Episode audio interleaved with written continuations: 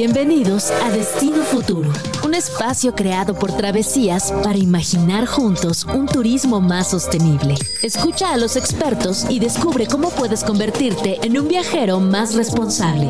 Inspírate con nosotros y prepárate para descubrir un mundo con otros ojos.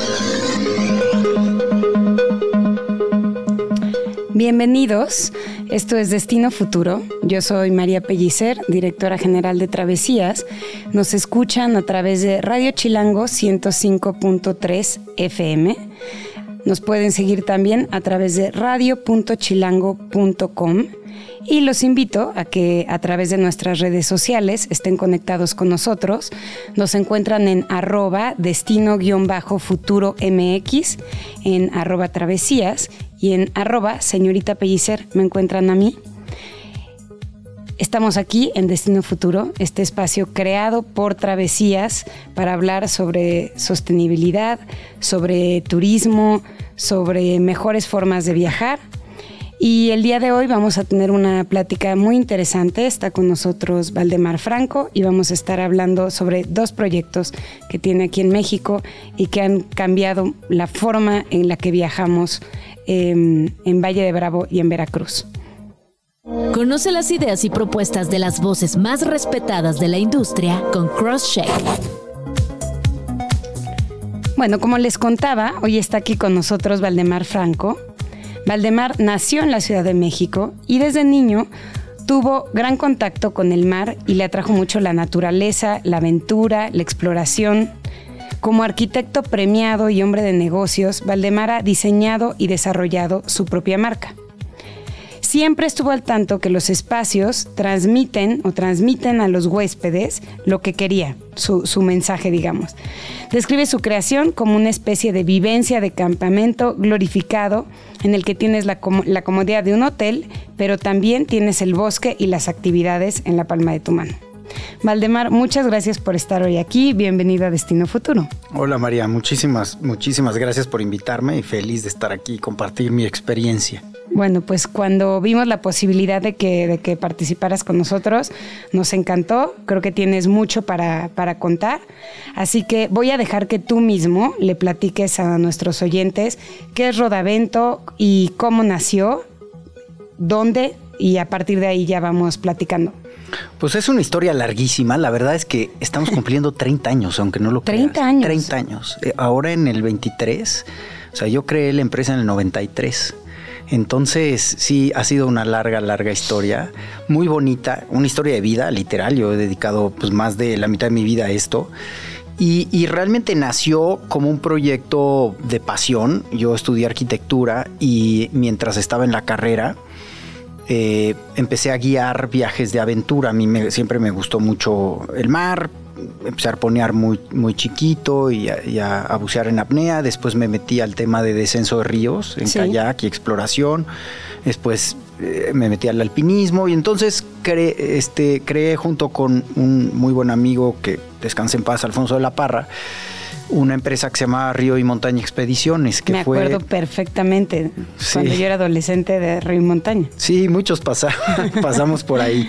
Y entonces, realmente así empecé con este tema de que eventualmente se convirtió en turismo, ¿no? O sea, yo en un principio era un hobby para, pues, para pagarme mis viajes a lugares increíbles y conocer México. Eh, y, empezar a descubrir estos rincones extraordinarios que tiene el país y que pocos conocemos. y así eventualmente pues a mis clientes los acampaba en tiendas de campaña y después en un pequeño hostal en el pueblito de Jalcomulco, Veracruz y después compré un terreno y empecé a hacer unas cabañitas y realmente esa es la historia de Rodavento.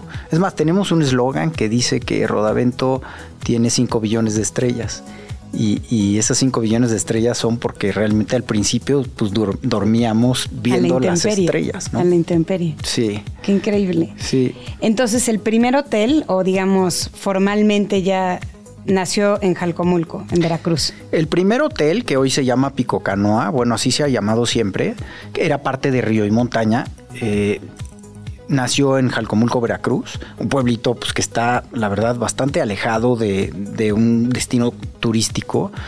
Eh, yo empecé, eh, pues armando un destino turístico que no existía, ¿no? Sí.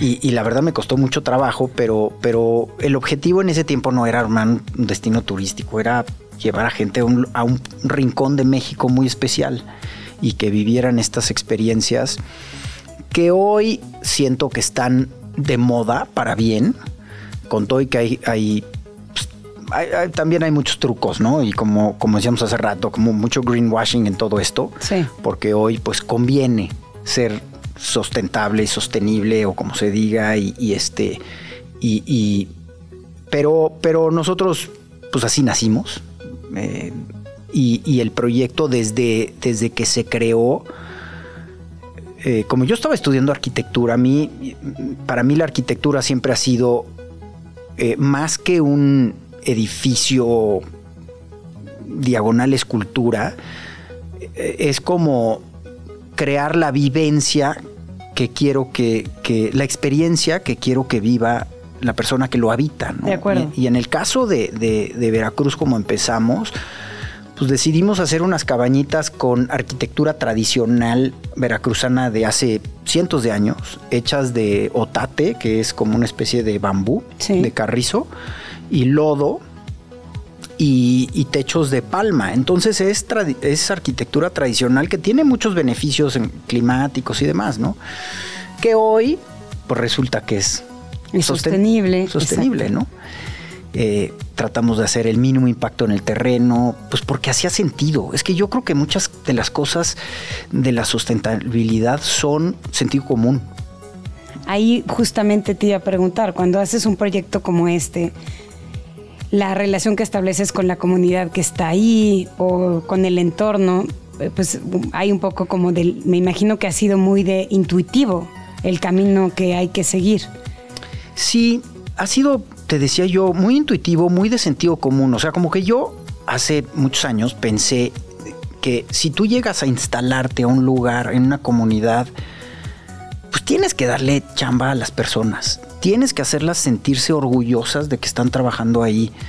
Tienes que convertirte en, en alguien que no imponga, sino más bien como que adapta y saca lo bueno de ahí y lógicamente trae técnicas, capacitación, crecimiento para las personas, pero no desvinculándolas de su entorno y de su estilo de vida.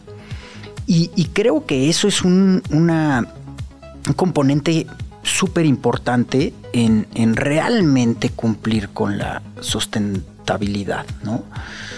Eh, siento que hoy hay muchas recetas, ¿no? A ver, para tú tener este sello, tienes que cumplir con esto, esto, esto y esto. Y yo creo que es mucho más que eso.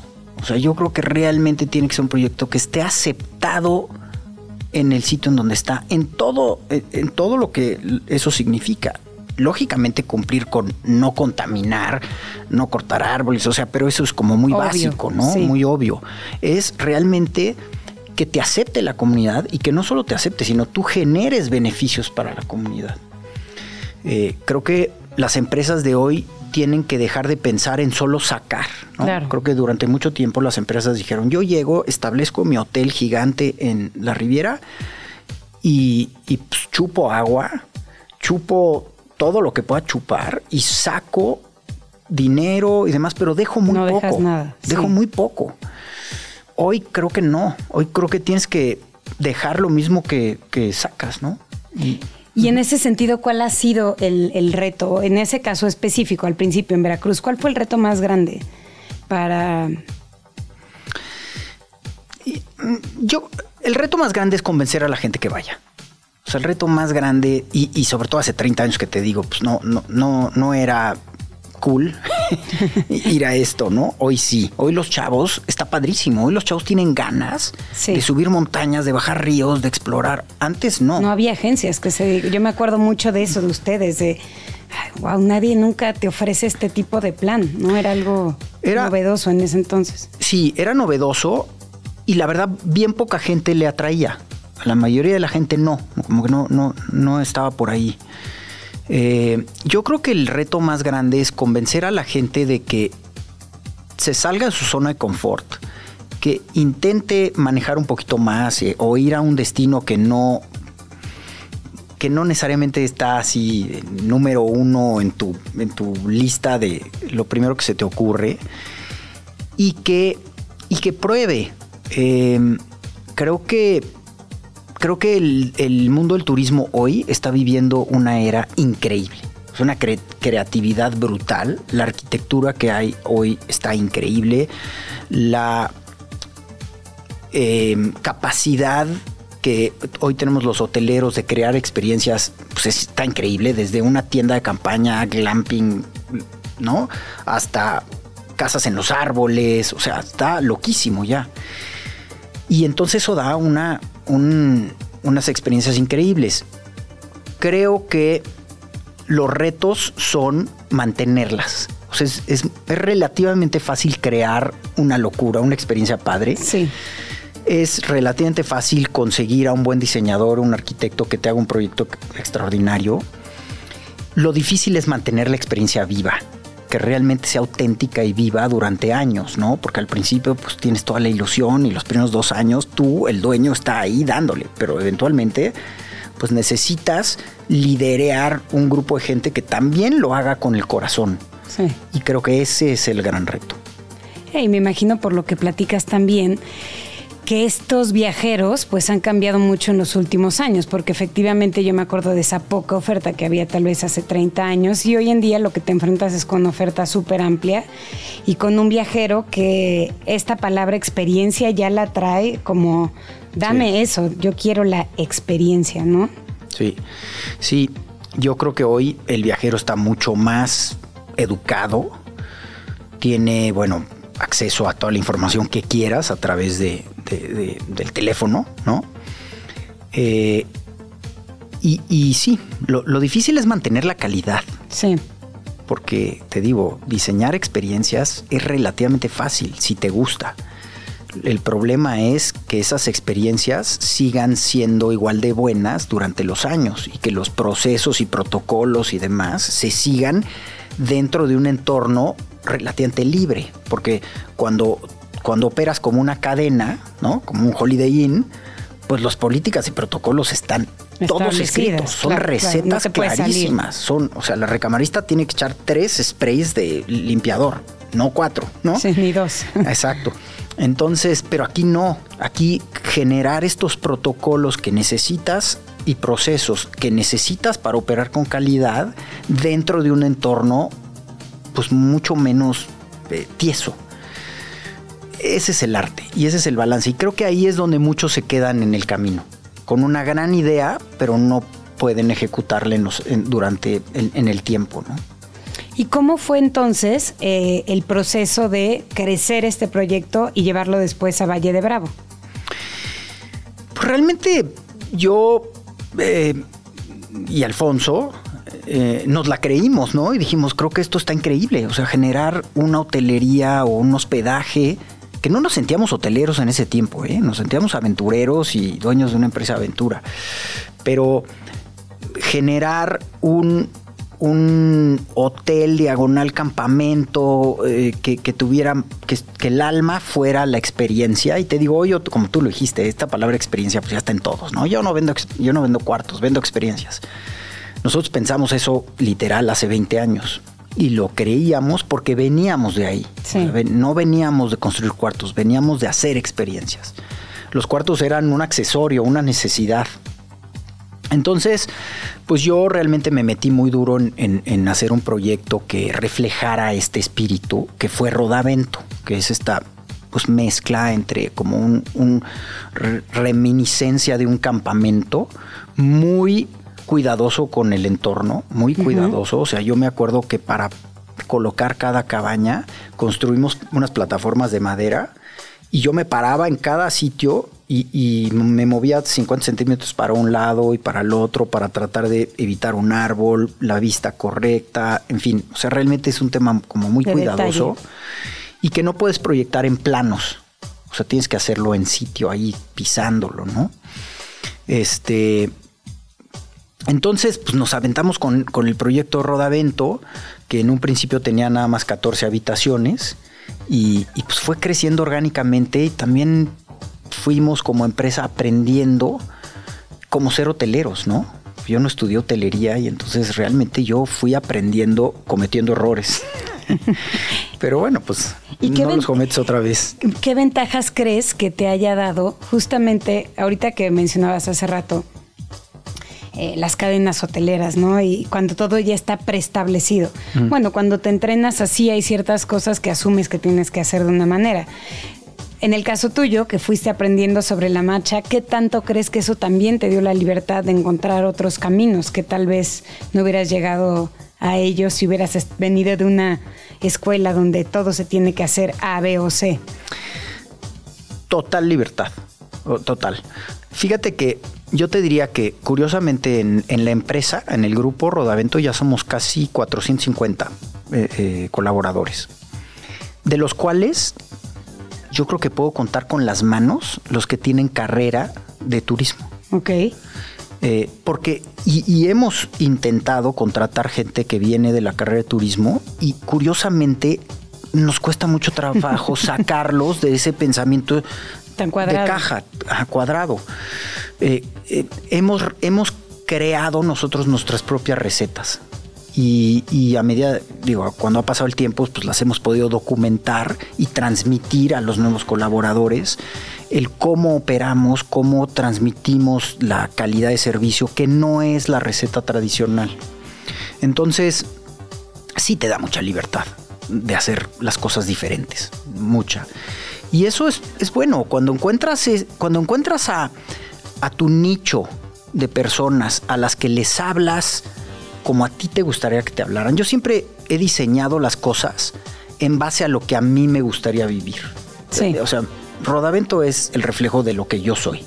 Y, los diferentes, digo, ahora traemos un nuevo concepto que se llama Basecamp. Eh, y es el reflejo de lo que yo estoy viviendo y de lo que yo soy. Y entonces es muy fácil decir cómo me gustaría que a mí me trataran, cómo me gustaría vivir esta experiencia, pues es muy fácil transmitirla. Cuando estás diseñando para un mercado que tú no eres, me imagino que es más difícil. Totalmente, muy complicado cuando no, no tienes una conexión. En cambio, si es algo que estás casi que creando para ti mismo, y me imagino que tiene también mucho que ver con el tema de la arquitectura. Finalmente, pues el arquitecto ahí esa creación de un espacio, pues es un espacio donde se puede vivir, se puede, hay, algo ahí también de conexión. Sí, o sea, a mí realmente la carrera de arquitectura, aunque no necesariamente he tenido un despacho de arquitectura, pero siempre he estado muy involucrado con la, arquitectura, pero, pero yo he, desarrollado la capacidad de, de imaginarme los espacios e imaginarme la experiencia que va a tener la gente dentro de ese espacio. Y eso se convierte en hospitalidad, ¿no? Sí, totalmente. Sí. Totalmente. No, súper interesante. Creo que, ah, bueno, vamos a, en un momentito más vamos a una pausa. Antes de que vayamos a la pausa, mencionabas hace rato 14 habitaciones originalmente en Valle, ¿no? ¿Cuántas habitaciones tienen ahora? 48. Ah, 48. Sigue siendo un número bastante manejable. Sigue siendo un número súper manejable. Yo creo que pasando de, de 50 empiezas a, a tener eh, empiezas a entrar a otra escala. Sí. ¿No? Creo que todavía de 50 para abajo, por ahí, sigue siendo una escala muy manejable, muy fácil, eh, muy íntima, en donde todavía los colaboradores conocen al cliente por nombre después de un día. Sí. Ese tipo de cosas que se vuelven eh, más chiquito. Eh, empieza a ser demasiado chiquito y entonces los números cuestan trabajo. Sí, me imagino. ¿Y en Veracruz, Pico Canoa, cuántas habitaciones tiene? Tiene 34. Ok. Sí. Entonces, en total, el, proyecto completo por ahora tienen menos de 100. El proyecto completo tenemos, bueno, ya contando Veracruz, los tres hoteles de, Valle, okay. cinco y Casa Rodavento y el nuevo que acabamos de abrir, ah, estamos en ciento 30, creo, ya no me acuerdo. Bueno, vamos a seguir con esto. Estamos platicando con Valdemar Franco sobre Rodavento. Eh, hay muchas cosas todavía que, que no hemos tocado. Vamos a dejarlas para un poquito más adelante. Todos a bordo. La travesía de Destino Futuro continúa en este momento. Estamos de regreso, esto es Destino Futuro. Nos escuchan a través de Radio Chilango 105.3 FM. Nos pueden también seguir a través de radio.chilango.com y los invito a que nos sigan en nuestras redes sociales en arroba destino-futuro mx, arroba travesías y a mí me encuentran en arroba señorita pellicer. Estamos aquí platicando con Valdemar Franco, de Rodavento. Nos estuvo contando de su primer proyecto cuando empezó en Veracruz con Pico Canoa, después llegaron a Valle de Bravo. Cuéntame un poquito cómo fue creciendo este proyecto en Valle y a dónde llegaron finalmente con esta última parte del proyecto de Rodavento. Ok, este, pues llegamos a, Valle de Bravo hace 20 años con, con la visión del hotel, de lo que hoy es el Hotel Rodavento. Eh, tuvimos la suerte de hacernos de un pedazo de tierra increíble, con, un cuerpo de agua en medio y con un bosque espectacular, que la verdad yo me siento muy honrado de ser pues, el guardián de ese bosque.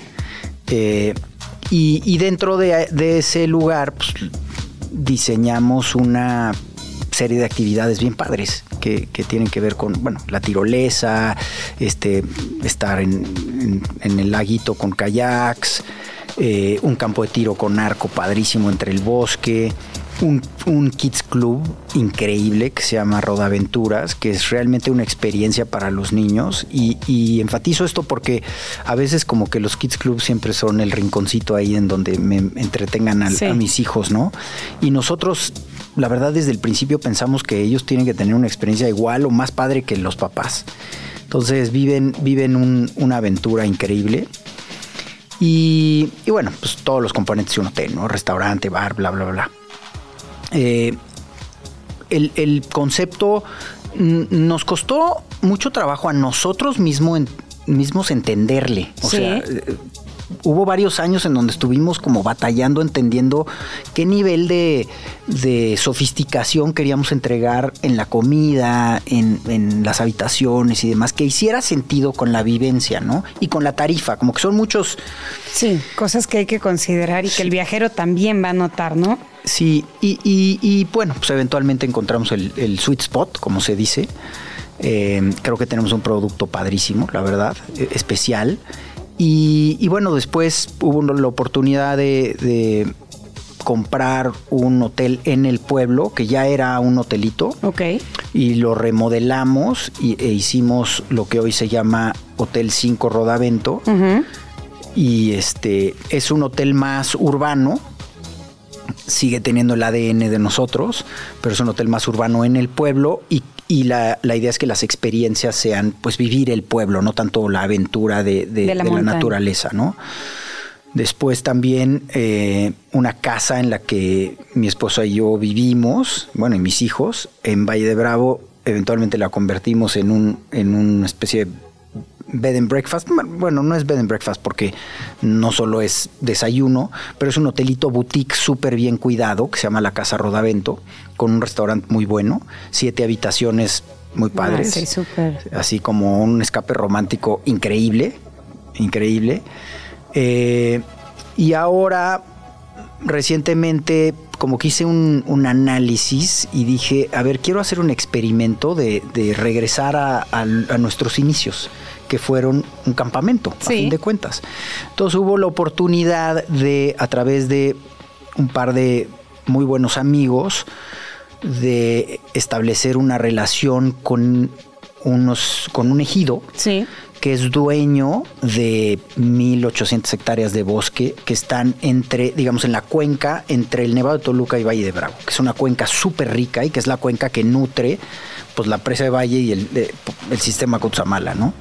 Muy bien, cuidada, hicimos un, eh, arreglo con los ejidatarios en donde a través de una renta y una serie de cuotas que nosotros pagamos por llevar a las personas, diseñamos, diseñamos un campamento de súper bajo impacto.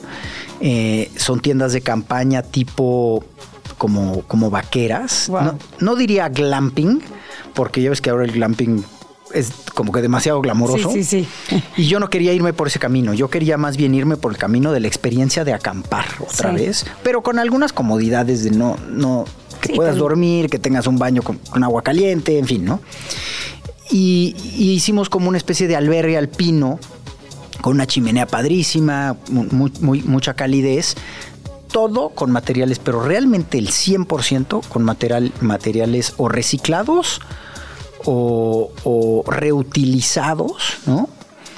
Eh, usamos unas láminas de plástico que viene de plásticos de botellas de leche. Increíble, de una empresa mexicana, por cierto, que está haciendo esta, este material que extraordinario a bajísimo costo para suplir la lámina de asbesto, que es muy nociva y demás en, los poblados. Este, y entonces estamos 100% unplugged, o sea, desconectados. Eh, la energía viene del sol, paneles solares y, pil, y baterías. ¿Hay electricidad? Solo la del sol, o sea, solo... O sea, que a la hora de irse a dormir, las estrellas y listo. Sí, y unas, unas lamparitas que tenemos así para guiar el camino, que también son celditas solares. Eh, y entonces, con acceso a unas peñas extraordinarias para hacer caminatas y escalada, por ahí pasan las mariposas monarcas, o sea, realmente es fuera de serie podemos hacer hemos hecho unas cabalgatas ahí espectaculares. Es la escala para la gente que quiere hacer esta caminata relativamente famosa del cráter del Nevado de Toluca a Valle de Bravo y entonces te quedas a dormir precisamente en esa zona. Entonces nosotros nos convertimos en pues, una escala, escala increíble para, para ellos y, un proyectazo de bici de montaña. O sea, con, trails que estamos armando, llevamos casi 100 kilómetros de trails que, aquí es donde volvemos a, la sustentabilidad. Eh, este es un proyecto que vive realmente en sociedad con los ejidatarios. O sea, no es yo le compré la tierra, los margino y después yo hago mi proyecto. Es, eh, la tierra es del ejido y, la gente que trabaja con nosotros, muchas son gente de elegido con muy pocas oportunidades de trabajo local y de desarrollo y que nosotros ahora lo estamos capacitando como cocineros, como eh, dentro del ramo de la hospitalidad, dando oportunidades y, es un... son tus socios. Sí, sí, Entonces se vuelve un, proyecto con mucho arraigo.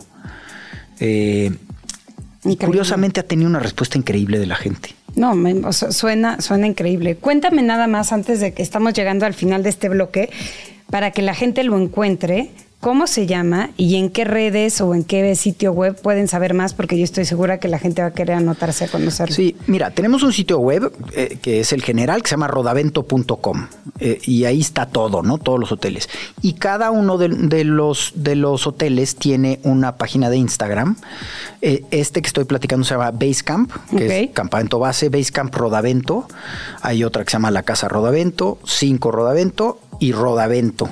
Entonces es relativamente fácil encontrarlos y, tenemos las redes sociales muy bien armadas y fáciles de entender. Vamos a cuando salga, vamos a poner en, nuestro Instagram también todos estos contactos para que todo el mundo los pueda, los pueda seguir. Estoy segura que suena increíble, pero particularmente este último proyecto creo que llama mucho la atención. Se nos acabó el tiempo, pero muchas gracias Valdemar que estuviste aquí con nosotros.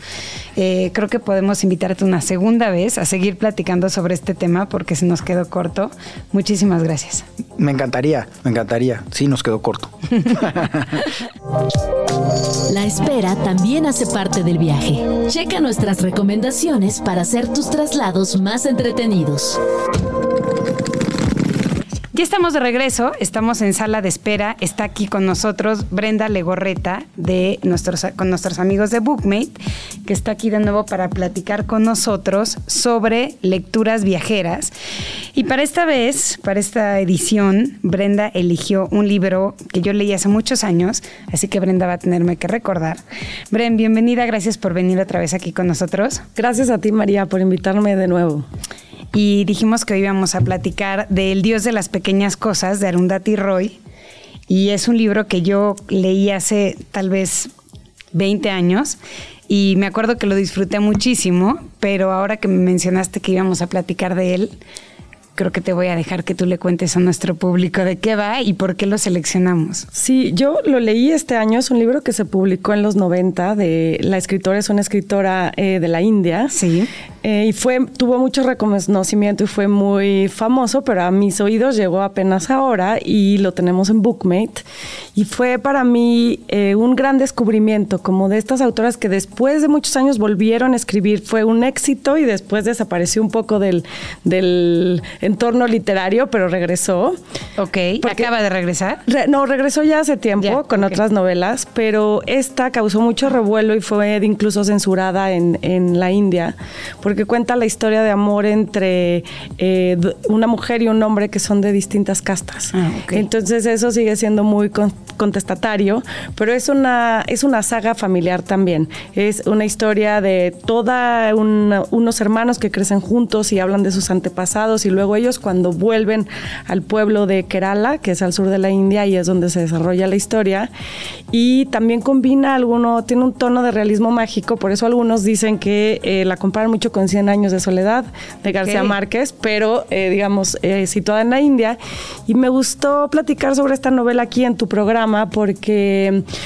Yo no conozco la India, tú María. Yo fui una vez solamente y es el único país del mundo que siento que no terminé de digerir. Fui sola y es el único viaje que me arrepiento de haber hecho sola porque es hay tanta información, tantas cosas pasando que siento que al no haber tenido con quién bajarlo me costó mucho trabajo.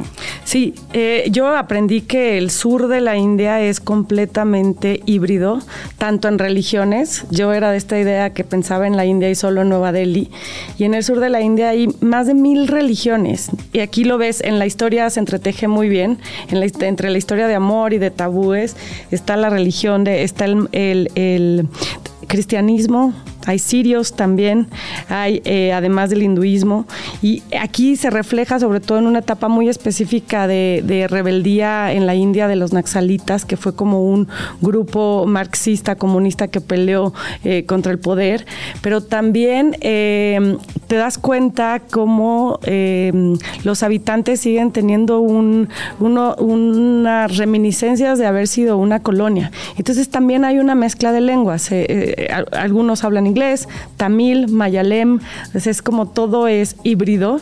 Eh, es una historia que también te muestra detalles de la cotidianidad, en, al menos en esa zona en específico de la India, como objetos que tienen en las casas, lo que ven en la tele, eh, historias cotidianas como de pronto un elefante que cruzó la calle y se electrocutó con los cables de luz, ¿no? La modernidad y la naturaleza. Y hay también una escena muy linda de una tradición de teatro eh, eh, de esa zona justo de Kerala, eh, tradición de teatro que yo lo, hacen en los templos, lo comparo un poco como con las pastorelas católicas quizá, en donde se cuentan historias del hinduismo, se llama teatro Takali y dos de los personajes niños ahí pasa, los obliga a su mamá a ir a la obra que dura toda la noche y si lo buscan en, en internet es muy interesante porque como se disfrazan los personajes, no hablan en toda la obra, solo gesticulan y danzan. y, entonces así es como se narran las leyendas del hinduismo, pero además los actores tienen que entrenarse por años eh, para gesticular correctamente.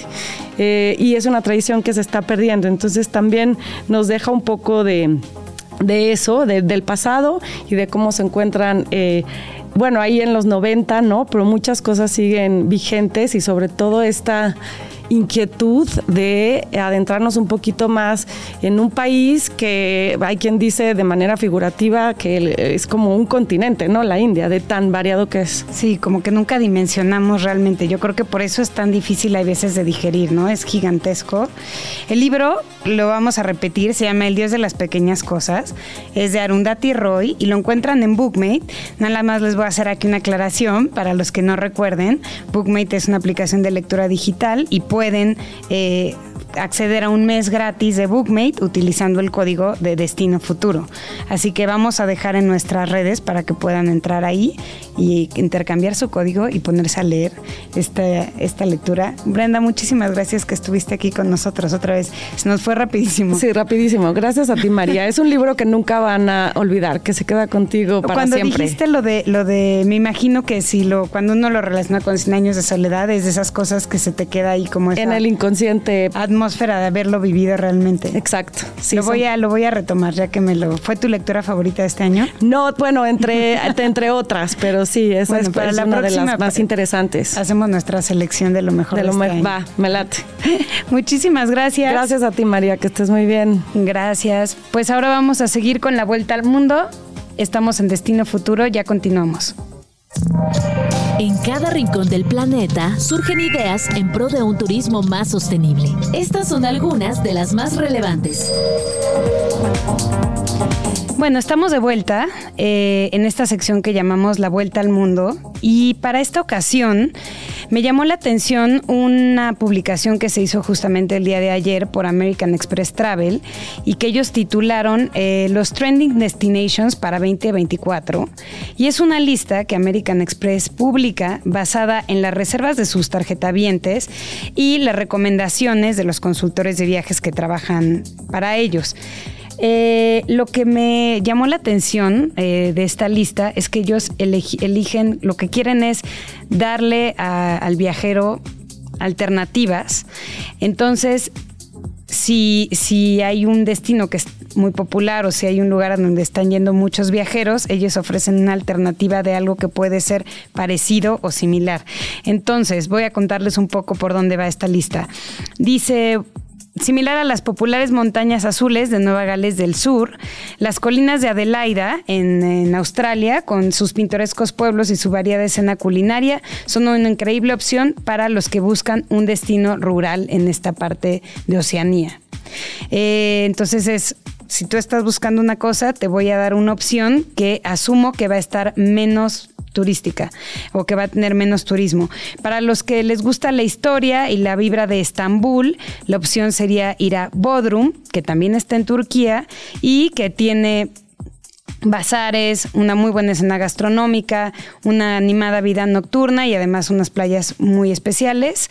Eh, Porto Cervo, en la isla italiana de Cerdeña, es la alternativa que ellos proponen a la costa malfitana, que generalmente suele estar sobrecargada de, turistas. Para los que son amantes del ambiente más relajado y las playas de Santo Tomás y San Juan, en las Islas Vírgenes, eh, el destino que ellos están proponiendo es San Cristóbal y Nieves, también en el Caribe, pero cuyas aguas cristalinas son menos, eh, son menos populares. Los que quieran ir a hacer esquí en Sapporo pueden ir a Niseko, en la isla más septentrional de Hokkaido, para vivir los deportes de invierno de una forma inolvidable, dicen aquí. Eh, la alternativa que ofrece esta lista para México, y ahí debo decir que no sé si estoy del todo de acuerdo, dice en lugar de ir a la Riviera Maya, eh, para encontrar una enriquecedora experiencia cultural y gastronómica habría que ir a San Miguel Allende. Bueno, creo que San Miguel Allende es un gran destino. No sé si sea equivalente a Riviera Maya y tampoco creo que sea tampoco turístico. Pero bueno, eh, en Santa Fe, Nuevo México, eh, es la propuesta que ofrecen para algo de cultura, historia y, belleza en Estados Unidos.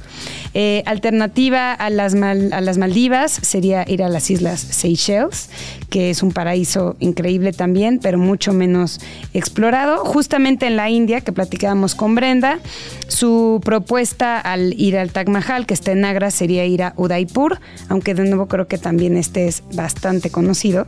Y finalmente, para los amantes del esquí en, Europa, eh, la, la alternativa a los dolomitas italianos sería lanzarse a Zermatt en Suiza.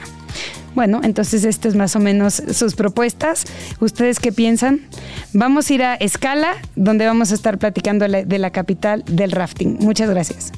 Hagamos una escala ¿Qué tal? Yo soy Tavo Rodríguez de Grand Slam y hoy vengo a acompañarte en este viaje hacia tu destino futuro para contarte de la capital del rafting. Pero vamos por partes. ¿Qué es el rafting? Esta actividad consiste en descender por un río a bordo de una embarcación a remo. Los remos se utilizan para nivelar y dirigir la balsa o canoa mientras se produce el descenso, mismo que implica diversas dificultades como las rocas que aparecen en el camino, las turbulencias producidas por la corriente o los desniveles, entre muchas otras. Pues la capital del rafting está en nuestro país, en Jalcomulco Veracruz. Este lugar cuenta con uno de los mejores ríos llamado el río Antigua, que resulta ideal para ser navegado con toda la familia los 365 días del año. El clima en Jalcomulco es cálido, con una temperatura promedio de 24 centígrados y una altitud de 340 metros sobre el nivel del mar. Y lo mejor es que se encuentra a solo 29 kilómetros de la capital del estado. El río cuenta con varias secciones muy divertidas para practicar el rafting. Antigua, con dos horas y hermosos paisajes. Pescados, con rápidos como la cueva, la bruja blanca, el huevo y el 22. Y Barranca Grande, rodeada de mucha fauna y con un rápido tras otro para brindarte un verdadero desafío. Entonces, si lo tuyo es la aventura y la naturaleza, no dejes de visitar Jalcomulco, Veracruz. Para saber más sobre el mundo de los deportes, no te pierdas Grand Slam. De lunes a viernes a las 5 de la tarde aquí en Radio Chilango 105.3 FM. Hasta la próxima. Muchísimas gracias por habernos acompañado. Llegamos al final de Destino Futuro. Nos escucharon hoy a través de Radio Chilango 105.3 FM. Nos pueden escuchar también en radio.chilango.com. Y esto fue Destino Futuro. Muchas gracias por habernos acompañado. Por hoy hemos llegado a nuestro destino futuro. Esperamos que, igual que nosotros, hayas disfrutado de este recorrido. Síguenos en nuestras redes sociales y suscríbete a nuestro newsletter si no quieres esperar a nuestro próximo capítulo para recibir tu dosis de inspiración. Radio Chilango, la radio que... ¡Viene, viene!